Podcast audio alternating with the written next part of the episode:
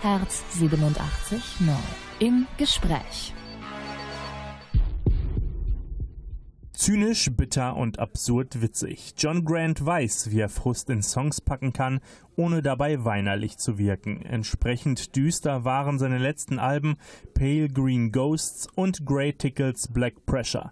Jetzt hat er mit Love is Magic ein Album vorgelegt, das fast komplett elektronisch daherkommt und trotz mancher abgründigen Textpassagen eine gute Spur tanzbarer und heiterer klingt. Dazu passend sieht man im Video zur Single Love is Magic mehrere Damen, die sehr glücklich mit ihren Hunden Kunststücke aufführen. Ob die Beziehung zwischen Hund und Herrchen die ultimative Form der Liebe für John Grant ist, haben Steffi Polnick und Connor Körber ihn vor seinem Konzert in Köln gefragt. Ja, das ist eine gute Frage. Ich weiß es nicht. Das frage ich mich auch, weswegen ich das gemacht habe. Ich glaube, dass diese bedingungslose Liebe, wie du soeben gesagt hast, das ist, das ist ein gutes Beispiel davon, würde ich sagen. Also den Hunden gegenüber den, den Besitzern zumindest. Also die Besitzer sind noch menschlich, also noch nicht so äh, ausgeglichen, sagen wir mal so, die Besitzer. Ne? Die Hunde, die Hunde, die, die sind ziemlich, äh, die bleiben gleich, ne? aber die Besitzer, wir haben noch einiges zu lernen, würde ich sagen, was die Liebe äh, betrifft und so. Um äh, beim Thema Musikvideos zu bleiben, ich finde deine Musikvideos ziemlich cool, wirklich sehr gelungen. Zum Beispiel jetzt auch äh, ziemlich aktuell das He's Got His Mother's Hips, ist ja so ein bisschen Sledgehammer-mäßig. Ja. Oder auch ähm, das Video zu Global Warming hat mir sehr gut gefallen, weil das so ein bisschen surrealistisch ist und ja. auch Komisches mit Traurigem verbindet, was ich echt gelungen finde. Wie kommst du auf diese Ideen oder inwiefern bist du überhaupt beteiligt bei der Videoproduktion? Ja, also die zwei letzten, die du soeben genannt hast, das sind von denselben Menschen gemacht worden aus äh, Wales. Dieselben beiden Typen, also die heißen Casey und Ewan. Und es ist einfach so, dass die mir sagen, die haben eine Idee und dann sage ich denen, dass ich dabei bin, weil ich weiß, dass auf den, dass auf die Verlass ist, ne? Dass die was ganz Tolles machen und dass ich mich im Prinzip auf die verlassen kann. Also lasse ich die einfach machen. Ich lasse die einfach äh, machen, was sie wollen. Also von wegen, also nach dem Motto, tu, was du nicht lassen kannst. ja, zum Beispiel. Aber ich finde es immer gut, was sie machen. Ich bin, da, da muss ich dir vollkommen zustimmen. Aber ich meine, die sagen mir natürlich, was die vorhaben manchmal. Also bei Global Warming haben die mir gesagt, was die für eine Idee gehabt haben. Und da habe ich einfach gesagt, ja, das gefällt mir, das gefällt mir nicht. Und das würde ich ein bisschen ändern, ein bisschen umändern. Und das finde ich gut. Und das ist genau das, was ich mir vorgestellt habe oder ich weiß überhaupt nicht, was ich mir dabei vorstelle. Und dann machen die einfach und ich finde es immer gut, was dabei rauskommt, muss ich sagen. Und dann bei dem äh, aktuellen von He's Got His Mother's Hips, ähm, die hatten einfach, die hatten die Idee und die sind nach Island gekommen, so ein bisschen und haben so ein bisschen äh, so Aufnahmen gemacht bei mir in der Wohnung und sind dann zurück nach England gegangen und haben das einfach gemacht ohne mich äh, mit diesen Aufnahmen, die sie da auf Island ähm, aufgenommen haben. Und ähm, ich fand es einfach so was von klasse, muss ich sagen. Ich war so zufrieden. Und das, ja, das hängt eben damit zusammen, dass das auf die Verlass ist. ja auf die Menschen. Also habe ich gute Menschen gefunden. Also was ich einfach damit sagen will, ist, dass wenn man gute Menschen gefunden hat, mit denen man zusammenarbeiten kann, über einen längeren Zeitraum, ich finde es wirklich gut, dass, weil die einen kennen, das trägt viel bei, also dazu bei, dass es, dass da ein gutes Ergebnis dabei rauskommt. Ja, jetzt kommen wir ein bisschen zum aktuellen Album. Ich habe in der Vorbereitung für das Interview mir alte Interviews mit dir angeguckt und bin auf eins von 2010 gestoßen. Da ging es um Queen of Denmark, dein damals aktuelles beziehungsweise dein erstes Soloalbum. Mhm. Und da hast du gesagt, in den Songs geht es viel um Metamorphosen, um Menschen, die irgendwie zu etwas anderem werden oder sich verwandeln. Ja. Jetzt startet Love is Magic mit dem Song Metamorphosis und da habe ich mich gefragt, äh, ist es ein Rückgriff vielleicht auf früher oder ist es ein Thema, was dich einfach durchgängig beschäftigt? Ja, ich würde sagen, dass es immer ein aktuelles Thema ist, weil man immer irgendwie dabei ist, sich zu verwandeln, also im Laufe des Lebens. Also das ist äh, ja ein lebenslanger Prozess, würde ich sagen. Und deswegen ist es wahrscheinlich auch, steht im Mittelpunkt bei mir da in der Musik. Also das, das sagt mir eigentlich, das sagt aus, dass eben das, was mir damals wichtig gewesen ist, also dass es immer noch so ist. Ne? Also dass ich, ähm, dass ich beständig geblieben bin oder dass ich beständig bin da in meinen Themen, ich weiß es nicht. Aber ich finde, ich, ja, das, das sieht man einfach, dass es ein sehr wichtiges Thema für mich ist. Und ähm, ja, was Liebe anbelangt, ist das wirklich ein lebenslanger Prozess, glaube ich. Man lernt jeden Tag dazu. Ne? Und es ist auch ähm, nicht einfach, die Liebe.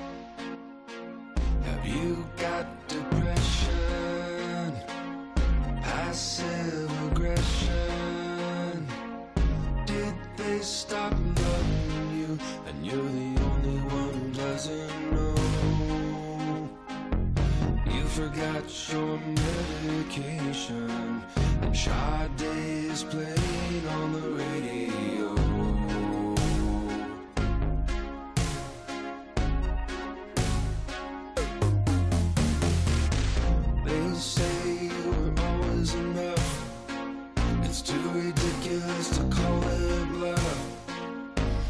You're staring at a dresser I which Just devoid of clean underwear.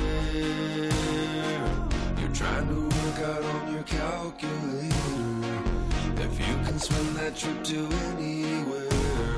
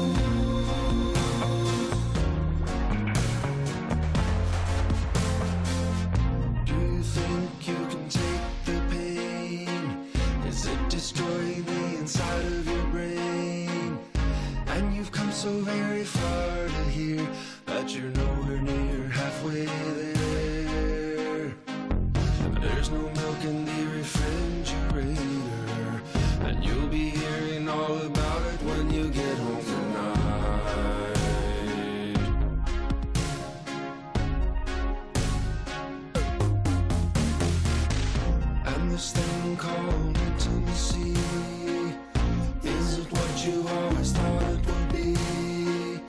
Do you feel like you experience what the word is supposed to mean?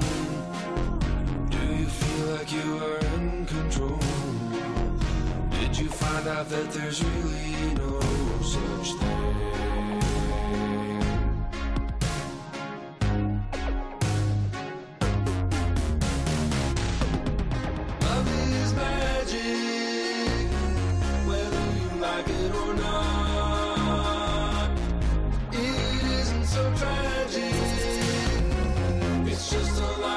Oh.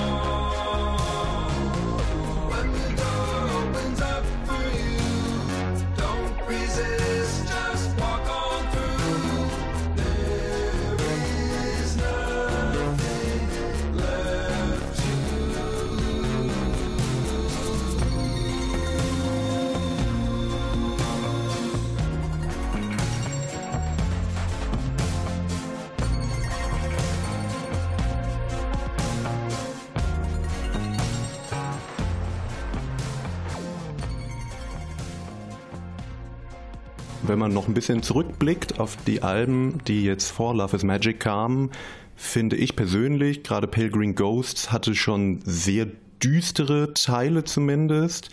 Und Grey Tickles Black Pressure hatte ja irgendwie die Midlife Crisis im Titel auch drin. Jetzt Love is Magic, könnte man sagen, ist es deine, deine Feel-Good-Platte, deine positive Platte. Ja, ich glaube, die dunklen Seiten sind immer noch dabei. Und dieser Schwarzhumor, also dieser schwarze Humor finde ich auch, finde ich einfach gut. Also bei den Briten vor allen Dingen, da bei den äh, bei deren Sendungen im äh, Fernsehen zum Beispiel sind, können, die können das wirklich sehr gut. Und ähm, ich bin damit aufgewachsen, also bei Woody Allen und Farside und äh, Simpsons und und und und. Und das ist einfach eine Sache, bei der ich mich sehr wohl fühle. Aber das kann auch ein bisschen pessimistisch klingen. Aber dabei würde ich sagen, dass ich ein sehr optimistischer Mensch bin, weil ich immer wieder versuche, ne? weil ich immer wieder auftauche und irgendwie versuche, meinen, also alles zu verstehen, das Leben zu verstehen, andere zu verstehen, mich selbst zu verstehen. Ähm, und vor allen Dingen ähm, muss man wirklich lernen, sich selbst zu lieben, bevor man wirklich raus in die Welt gehen kann und andere lieben, andere, um andere zu lieben. Von daher, ich glaube, das ist immer wahrscheinlich das Thema, das am meisten im Mittelpunkt steht, ist dieses, diese Fähigkeit, sich selbst zu lieben. Es geht um Selbstliebe, ne? also die Fähigkeit, sich selbst zu lieben, dass man in der Lage ist, so dass man in der Lage ist, raus in die Welt zu gehen, um andere zu lieben. Das ist einfach ein sehr wichtiger Bestandteil einer erfolgreichen Beziehung, würde ich sagen, zu einem anderen Menschen, zu allen Menschen eigentlich, dass man erstmal in der Lage ist, sich selbst zu lieben.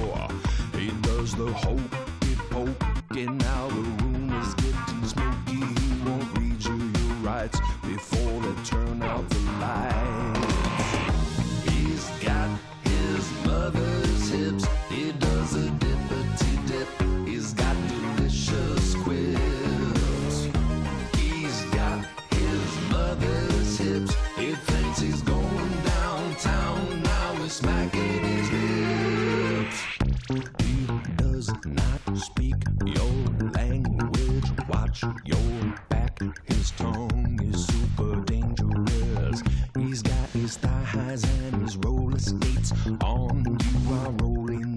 He's got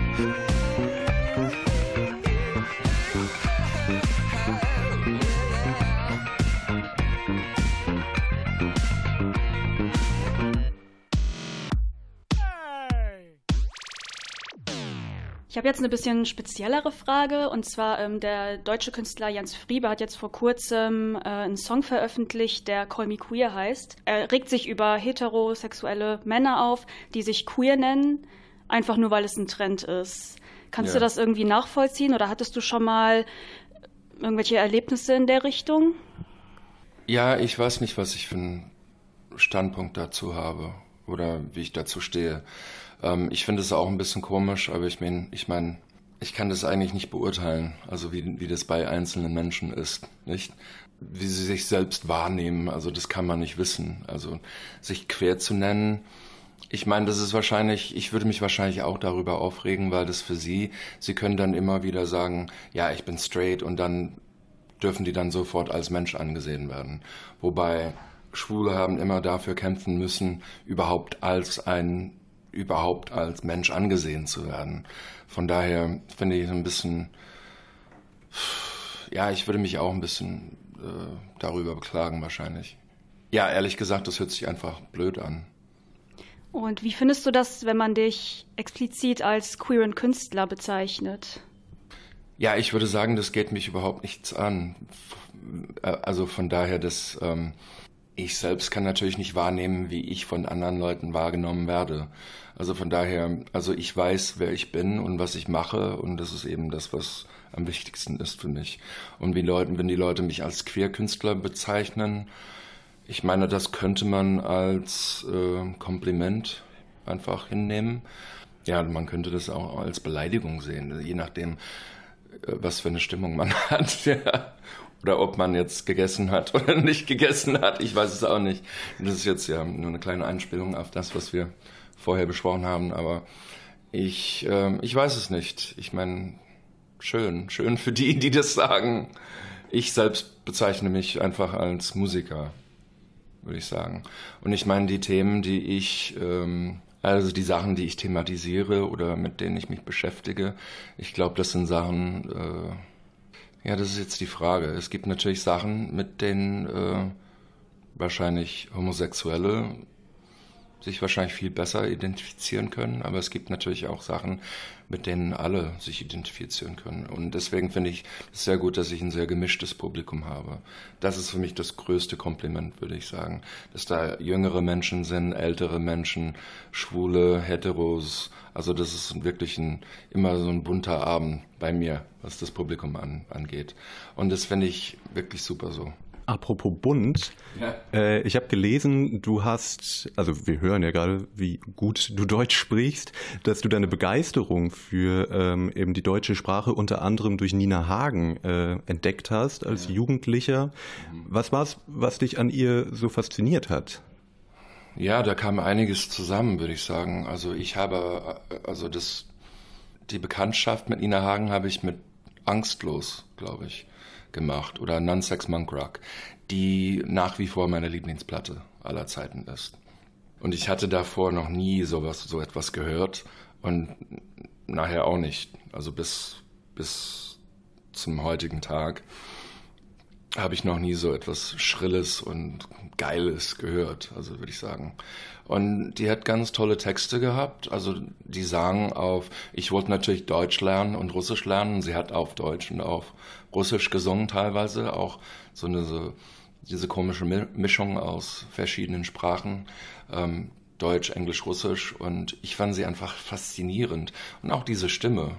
Ich meine, ja, ja, was sie alles kann. Also was einfach das, das einfache Singen betrifft, finde ich wirklich ähm, beeindruckend. Und Texte, das wollte ich, da, da konnte ich damals äh, wenig verstehen. Ja, zum Beispiel bei Unbeschreiblich Weiblich, bei Nina Hagen Band, die erste Platte von ihr. Also die erste Platte mit Spliff zusammen zum Beispiel. Die Art und Weise, wie sie da gesungen hat, fand ich einfach spitze. Aber das, das waren auch Spitzen ähm, Musiker, die da mitgespielt haben. Also war das wirklich ein Ganzes, worauf man sich freuen konnte damals. Also Texte, Gesang, Stimme, die das Können ja, der Musiker und so. Das, das, sind wirklich ganz tolle Platten, die ersten beiden. Und dann Nansex Monk Rocks, was vollkommen anderes. Das muss wirklich ein Schock für die Deutschen gewesen sein, diese Platte zu hören damals. Ähm, das würde mich interessieren, ne? denn das hat, das hat eine, da hat eine ziemliche Verwandlung stattgefunden bei ihr, glaube ich. Aber das war, da, da, da, war, da war nicht so viel Zeit dazwischen, oder? Mhm. Ich meine, äh, Unbehagen war dann Ende 70er und ja, 79, 80, so um den Dreh, würde ich sagen. Und dann Nonsex Monkra kam dann 82. Das war ziemlich, eine ziemliche Verwandlung, die sie dadurch gemacht hat. Aber ich finde sie nach wie vor ganz toll. Und sie hat auch in den 90ern auch Sachen gemacht, zum Beispiel Freut euch. Ähm, ich weiß nicht, ob ihr die, kennt, die Platte kennt, aber da sind ganz tolle Sachen wie Stacheldraht und ähm, die hat so die alten Punk-Sachen wieder aufgegriffen und das oder ähm, Geburt, das ist so ein Lied namens Geburt und das ist auch eine ganz geile Platte. Also ich würde sagen, da, es gibt von ihr mindestens fünf, sechs, sieben Stück, die wirklich super sind. Also für meine Ohren.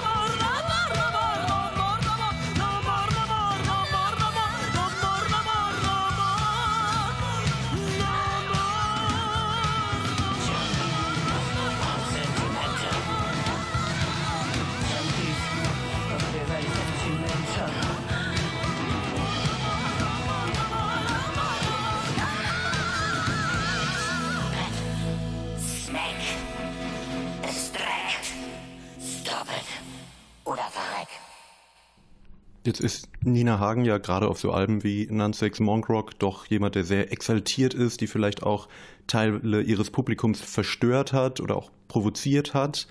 Sind das Sachen, die dich in deiner eigenen Kunst inspiriert haben? Das ist eine gute Frage. Ich weiß es nicht. Ich glaube, dass ähm, ich versuche einfach das zu thematisieren, was mich einfach im Alltag beschäftigt egal ob das irgendjemand kränkt oder nicht. Ich glaube, das ist die, das ist das Wichtigste für mich, dass ich einfach das sage, was mir am Herzen liegt, äh, ohne mir irgendwie davor Gedanken zu machen, ob das irgendjemandem nicht gefallen könnte. Ich glaube, bei Kunst ist es wichtig, dass man das macht. Sonst versucht man irgendwie allen gerecht zu sein und es geht einfach nicht und dann hat man wirklich etwas kreiert oder etwas zustande gebracht, hinter dem man wahrscheinlich nicht stehen kann, weil es einem selbst nicht gehört. Wir kennen das ja alle. Wenn man versucht, es allen gerecht zu machen, dann gefällt es keinem.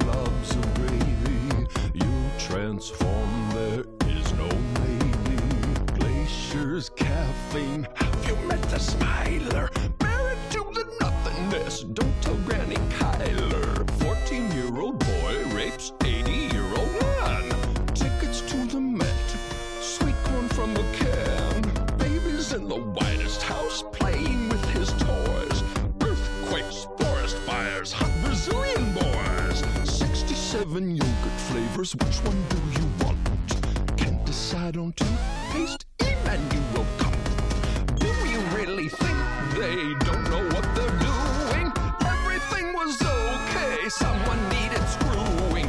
Yeast infection synthesizers, demi semi quavers. Who created ISIS? Emotional blackmail. She knows what I mean.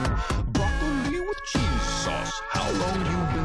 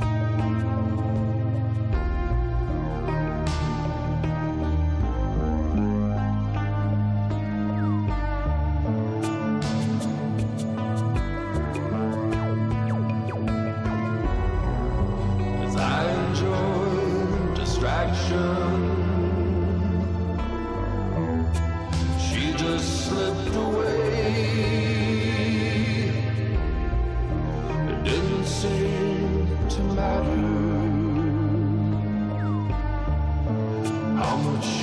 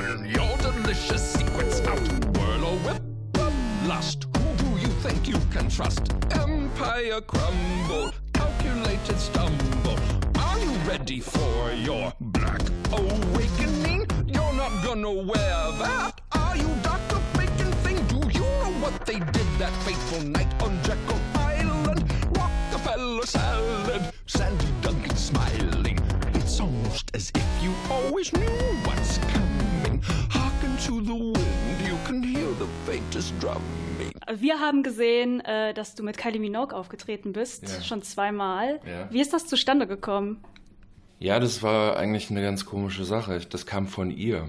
Also sie sagte, sie, sie und ihre Leute, ihre Leute zum Beispiel, haben sich gemeldet und haben gesagt, ja, wie wäre das, wenn, also Kylie findet dieses Lied von John oder findet seine Musik ähm, gut und würde gerne, also wenn er Bock hat, ähm, bei seiner Show, ähm, also etwas machen, also etwas zusammen singen als Duett oder was weiß ich. Und da haben die uns gefragt, ähm, wie wir dazu stehen. Und ich meinte, ja klar, ich bin dabei, sofort.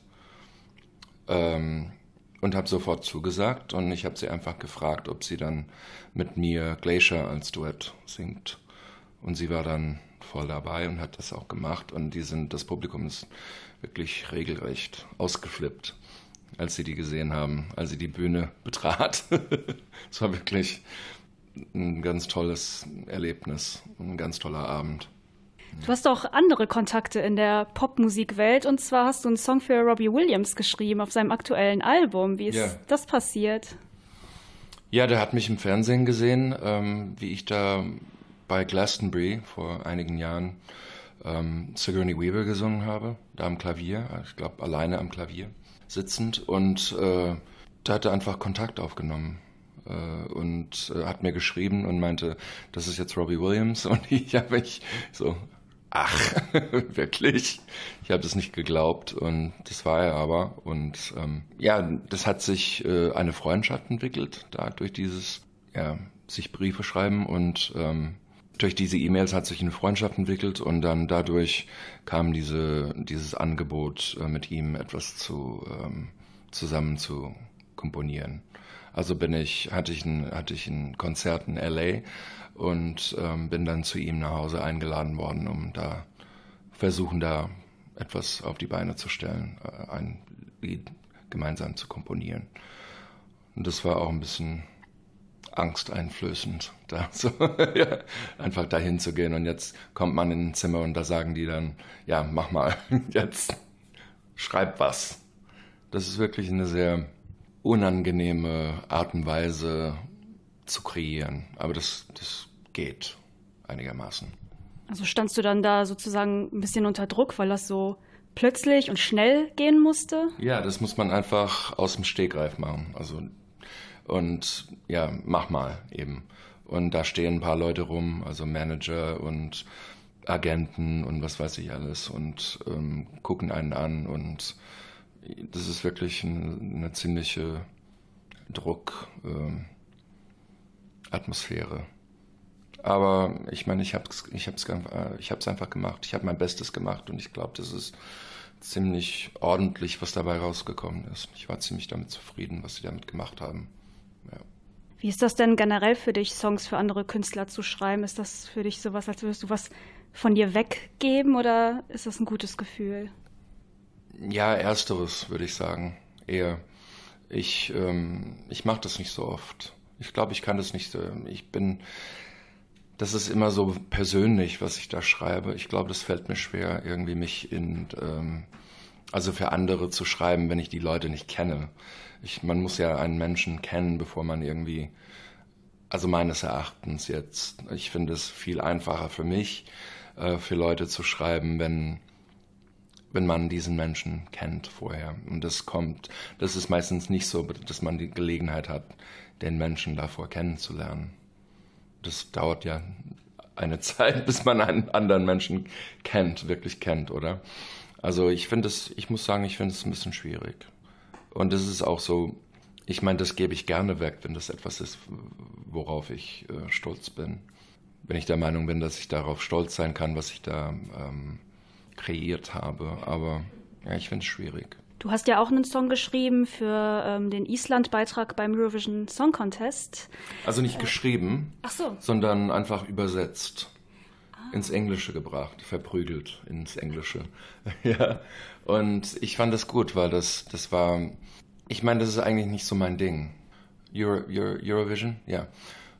Ja, das ist, ich meine, das ist nicht so meine Musik, aber ich habe mir, die haben mich gefragt, ob ich das mache und ich habe mir einfach, ich habe gesagt, ja, das ist ich weiß nicht, ob ich irgendwie Bock dazu habe, aber ich höre mir das Lied an und ich, das waren, das waren ähm, äh, Lehrer, die, die haben in der Grundschule ähm, unterrichtet. Und die haben ein Lied für ähm, Kinder gemacht, also die haben das für, für Leute, die sich irgendwie, die als anders bezeichnet werden von anderen und die auch irgendwie gemobbt werden oder von anderen ähm, irgendwie beschissen behandelt werden, weil sie irgendwie anders sind. Und das ist einfach eine Mahnung an, an andere Kinder, ähm, ja, Kinder, die sie als anders bezeichnen würden oder ähm, nicht anders zu behandeln und irgendwie versuchen sich Gedanken zu machen, wie das für dich wäre, wenn du von jemandem so behandelt werden würdest. Und ähm, ich fand es wirklich einfach ein ganz tolles Thema. Ich fand es wirklich toll, was sie da für Lied ähm, geschrieben hatten und oder komponiert hatten. Und es war auch so ein bisschen Punk-Pop. Und das fand ich einfach wirklich gut. Also von dann, da habe ich einfach zugesagt, äh, ein Ja gesagt und habe das dann ins Englische ähm, übersetzt aus dem Isländischen. Und die haben aber nicht gewonnen, was ich schade fand. Aber das Lied fand ich klasse.